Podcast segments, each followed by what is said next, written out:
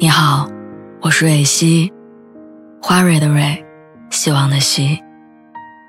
今天你还好吗？你可以在微信公众号和微博中搜索“蕊希”，每天晚上我都会用一段声音陪你入睡。听完今天的故事，祝你晚安，做个好梦。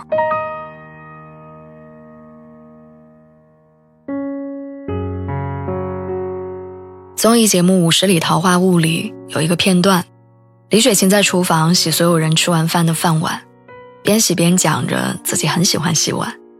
之前在酒吧打工，也是愿意躲在后厨洗碗，不愿去前面，因为要和人沟通社交。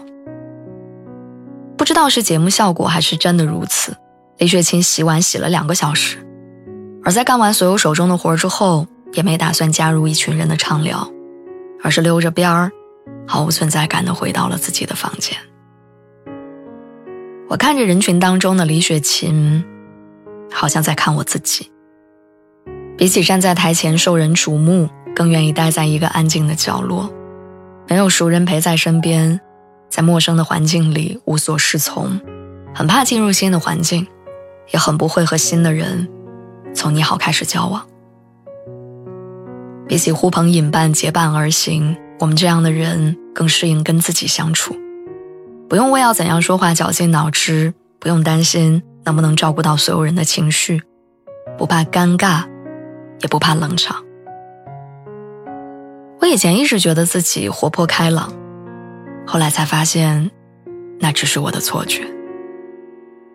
朋友组的局里，但凡有陌生人，我就不想去，就算反复劝告自己说你要多交点朋友。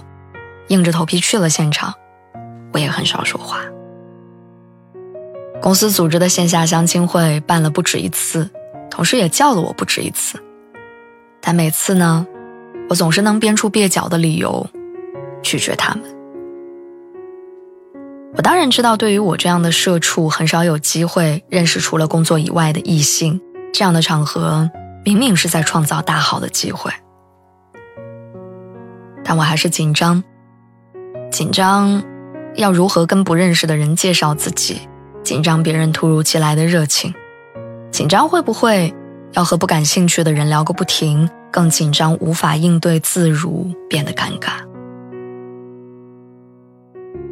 对了，其实我上班时间跟同事们聊得还挺好的，但下了班我们却不敢搭同一班地铁回家。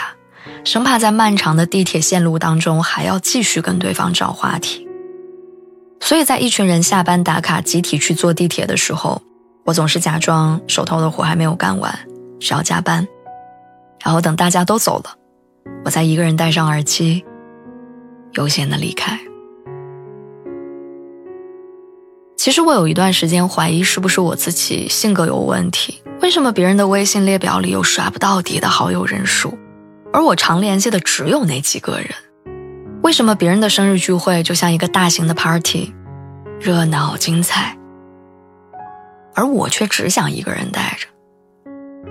为什么有的人一趟飞机高铁就能结识到相谈甚欢的朋友，而我和住在隔壁的室友，也不过是打了几次照面而已？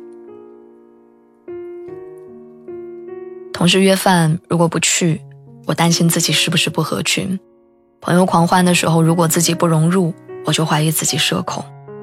周围人接二连三的脱单，于是不自觉的也跟着紧张起来。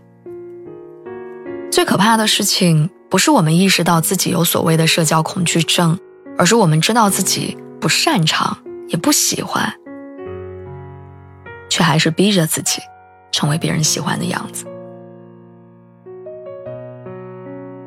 小时候去幼儿园，总有小孩一去幼儿园就能很快的适应集体，也有小孩子始终不愿意撒开爸妈的手。后来上了学，总有人是班里的积极分子，老师同学都喜欢他；也有人始终安静内向的，在那群孩子里做个小透明，然后毕业之后消失在人海茫茫之中。看，从小到大，大家选择的路就不一样。有人爱走林荫小道，有人喜欢人潮汹涌的闹市街区。不同街上的风景各有所长，没谁比谁更好。所以，不必强求自己跟人群中的大多数一样。当你发现自己跟别人不一样的时候，你要做的不是修改，而是接纳。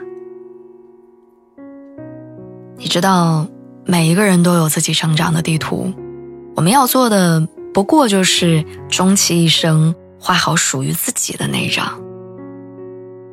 所以，你又何必去别人的地图里找自己人生的答案呢？